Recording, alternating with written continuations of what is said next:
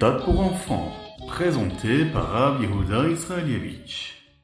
Dans la paracha de Vayakel, mais aussi celle de Pekoudé, nous apprenons comment le peuple juif a fabriqué le Mishkan, exactement comme le voulait Dieu. Mais si on regarde bien les psukim, les versets, on pourrait penser se poser la question, est-ce que nous n'avons pas déjà appris tout cela? La Torah aurait pu simplement dire, et les bénis Israël et le peuple juif a fait le Mishkan exactement comme Hachem le voulait. Au lieu de cela, il y a pratiquement deux parachiotes entières qui répètent ce que nous avons déjà appris. Pourquoi? La Chassidoute explique que Moshe a entendu parler du Mishkan alors qu'il était euh, sur le Har Sinaï. Il était très proche de Dieu et se sentait presque comme un malach, un ange.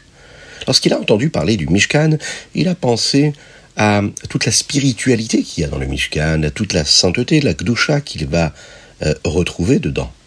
Et c'est tous les psukim de la parashat Trouma et Tetzavé qui en parlent. Cependant, dans la parashat Vayekel que nous étudions cette semaine, mais aussi celle de Pekoudé, nous apprenons comment le Mishkan est fait de manière physique et matérielle, Begesh Miyut. La façon dont il a été construit avec du bois, de l'or, de l'argent. Nous apprenons comment le peuple juif a donné de l'or et du cuivre pour construire le Mishkan. Et comment? Betzalel, mais aussi Aoliav, ont veillé à ce que chaque partie du Mishkan soit réalisée correctement. Quel est le point principal du Mishkan? C'est la Gashmiut, ce que nous étudions cette semaine. La Gashmiut, c'est-à-dire les matériaux physiques euh, qui ont euh, constitué euh, ce Mishkan. Hachem veut faire une maison ici-bas. Dira Betartonim. Dans ce monde, c'est un monde qui est fait de minéraux, de végétaux, d'animaux, d'hommes, un monde plein d'arbres, de rochers, de terre. Hachem n'a pas besoin d'une autre maison dans le ciel. Il veut vivre ici, dans ce même monde dans lequel nous vivons ici. C'est ce Mishkan dont il est question. Et quand on réalise cela, on comprend en réalité que tous les jours de notre vie, on est en train de construire le Mishkan.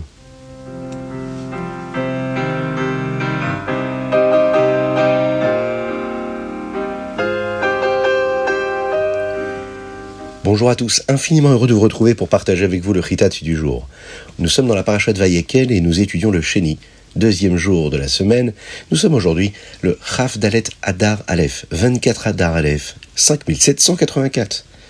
Lorsque Moshe Rabbeinu a demandé au peuple juif de faire un don au Mishkan, il y a de nombreux juifs qui ont apporté ce que Moshe avait demandé, et même si les femmes n'avaient pas besoin de donner, elles voulaient participer et d'ailleurs, les femmes ont été les premières à donner. Elles ont donné jusqu'à même leurs bijoux pour permettre au Mishkan d'être construit comme il fallait. De l'or, de l'argent, de la laine, les hatséchitim, les bois de cèdre et d'autres matériaux qu'il serait très important d'utiliser dans le Mishkan. Certaines femmes très talentueuses euh, tissaient la laine alors qu'elle était encore sur les animaux les Nessiim de chaque tribu, les chefs de chaque tribu, eux, n'ont pas donné tout de suite. Ils ont d'abord essayé de s'assurer que chacune des tribus donnait autant qu'elle le pouvait.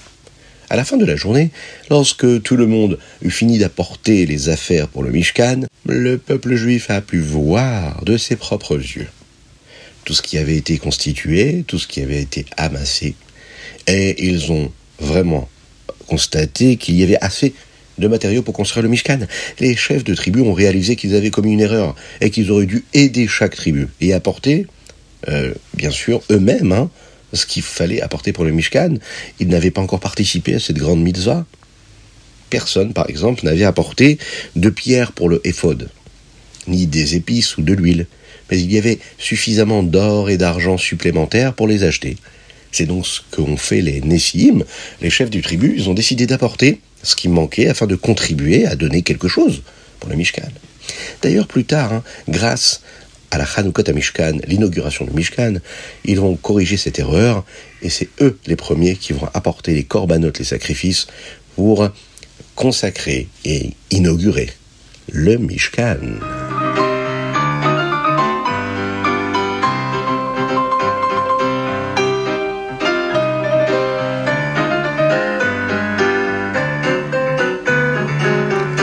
Teilim 113, 118. Du 113 au 118.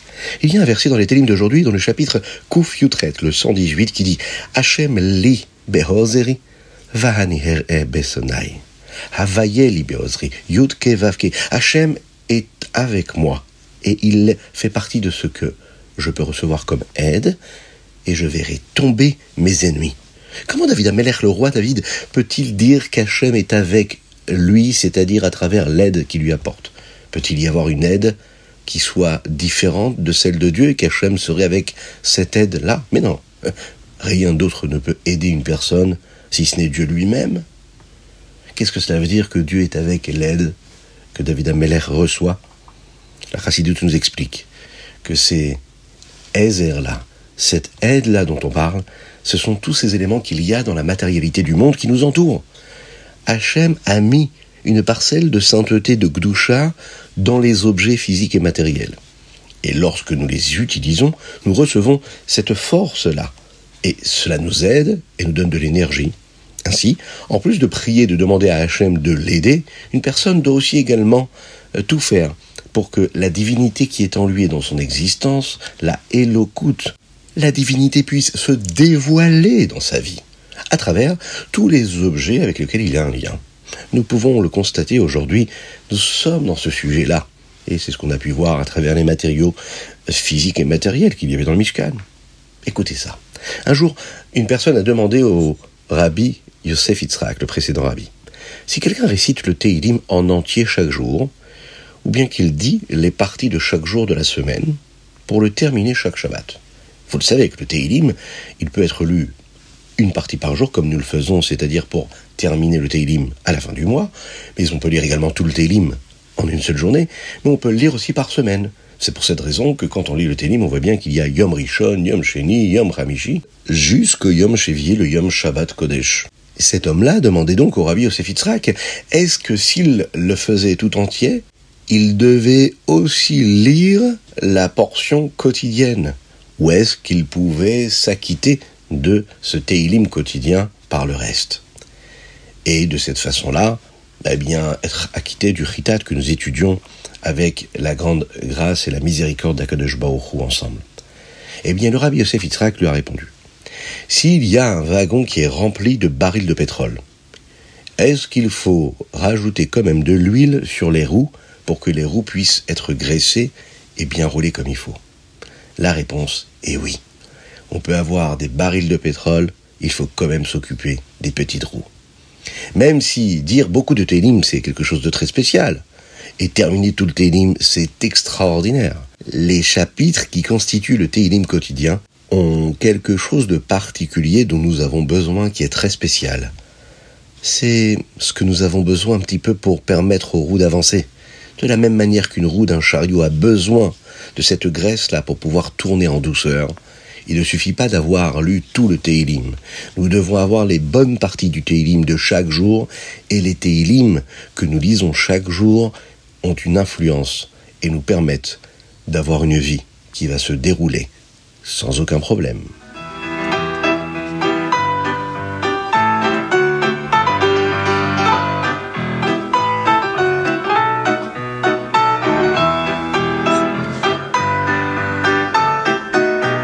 La tzedaka, c'est très important de mettre la tzedaka. Une pièce, parce que tous les jours on doit mettre la tzedaka, et une deuxième pièce, parce qu'on pense très fort à nos frères en Eretz Israël. Et si vous n'avez pas de pièce dans la poche, vous savez ce que vous faites Vous cliquez sur le lien Allodon pour diffuser le Ritat et vous nous donnez des forces pour diffuser encore un petit peu plus la chassidoute et la volonté du rabbi de Lubavitch afin de donner beaucoup de vitalité à tout le Ham Israël, à tout le peuple juif.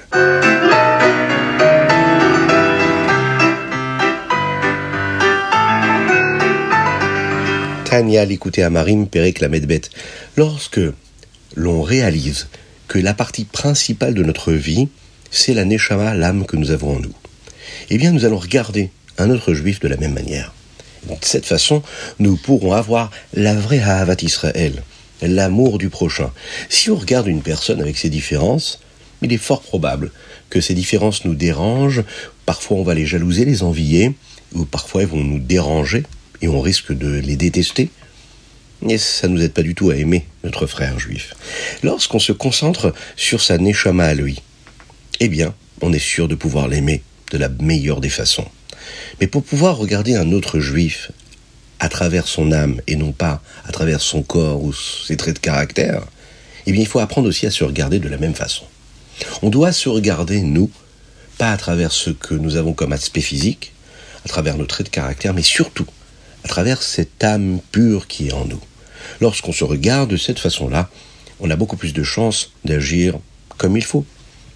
Alors comment le faire? Réfléchissons aux raisons pour lesquelles il est si difficile d'avoir la Havat Israël, l'amour du prochain. Les gens ont une apparence, ils ont un comportement différent chacun l'un de l'autre, ils ont une voix différente l'une de l'autre.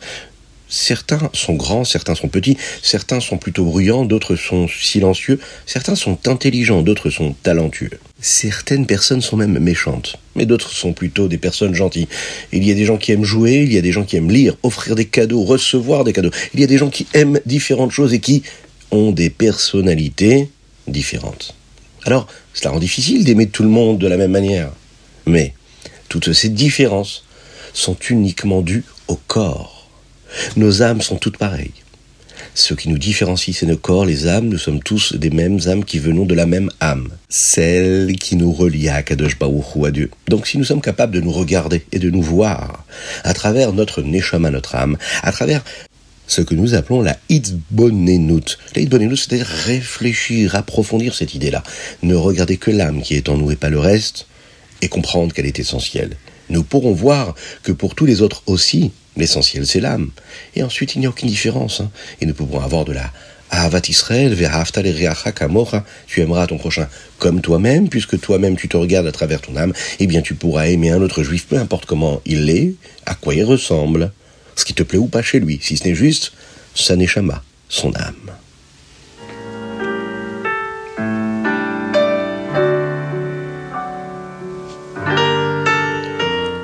Ayom Yom Chavdalet Adar Aleph. Rabbi Hillel Paritcher était un grand chassid du Rabbi Shneur Zalman de Liadi, le Hadmour Azaken, et plus tard il va être le chassid du fils du Hadmour Azaken, le Hadmour Aemtsaï. Un jour, le Hadmour Aemtsaï a dit à tous les chassidim qui sont venus à Lubavitch qu'en rentrant chez eux, ils devraient enseigner la chassidoute qu'ils avaient entendue et qu'ils devaient l'enseigner dans toutes les villes et dans tous les villages qu'ils allaient traverser pendant cette longue route qui les ramènerait chez eux. Avant de quitter Lubavitch, Ravilel Paritcher a demandé au rabbi, le Admoraim Saï, comment suivre cet enseignement-là qui demandait, cette euh, directive, surtout dans les endroits où les gens ne comprennent pas du tout les notions de Chassidut. Le Admoraim Saï lui a répondu, lui a dit qu'il devrait également euh, étudier la Chassidut dans ces endroits, l'enseigner, parce que la Neshama entend même si ces gens-là ne comprennent pas ces notions, eh bien la Neshama peut l'entendre. Le Admoraim Tsaï a utilisé un verset pour montrer à Rabbi Hillel que non seulement l'âme entend la chassidoute, mais que cela donne à la personne le droit de faire ce qu'Hachem veut.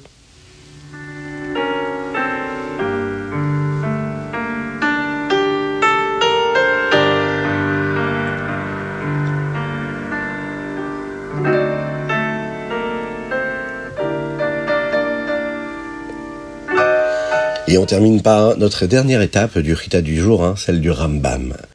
Nous sommes dans les Ilchot Sanhedrin. Et dans le Rambam d'aujourd'hui, nous apprenons comment le Beddin exécutait ce que nous appelons Mitat Beddin. Dans le Perek Yud Gimel, 13e chapitre, le Rambam nous dit à quel point nous faisons attention à ne pas punir quelqu'un à moins d'être absolument sûr qu'il le mérite. Par exemple, s'il mérite la mita, sur le point d'être tué, s'il trouve une bonne raison pour laquelle il est innocent, eh bien nous le ramenons encore et encore au Beddin, au tribunal, pour voir si sa raison est valable et tangible, afin de changer le décret.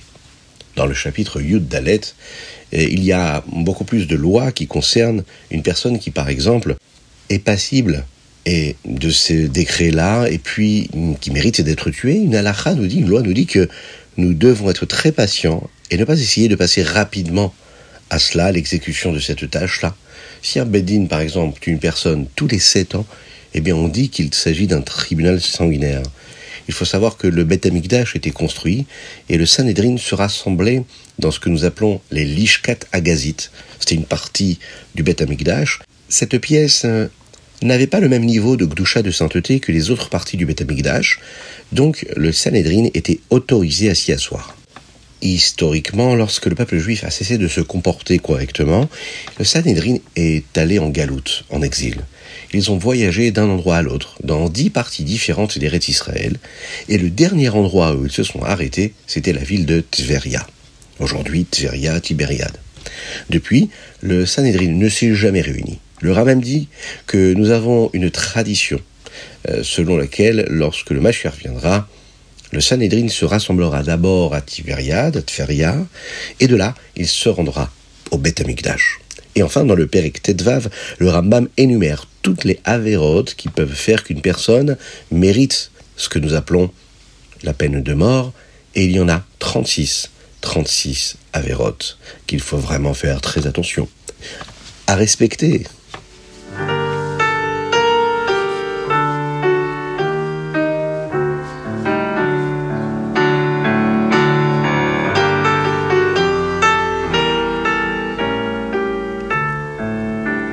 Et voilà, c'était le Ritat du jour. J'espère que vous avez passé un bon moment. Je vous invite à le partager. Comme d'habitude, je vous invite à nous envoyer vos dédicaces sur ritat.fr, mais également par WhatsApp au 06 21 37 24 52. Devenez-vous le parrain du Ritat. Dites-le nous si vous êtes intéressé. C'est important, cela donne de la force, du courage, de l'énergie et des moyens physiques et matériels qui nous permettent de diffuser la sainteté de Dieu ici-bas sur Terre. Faites-le, envoyez-nous un petit WhatsApp au 06 21 37 24 52. Que Dieu vous bénisse. Passez une excellente journée. Qu'il vous inonde de bonté, de grâce et de miséricorde. Qu'il vous inonde de joie véritable pendant ce mois-là de Hadar que nous vivons. Une joie qu'il faut exprimer à travers les chants, les danses et bien sûr la reconnaissance et le remerciement à Dieu pour tout ce qu'il nous donne.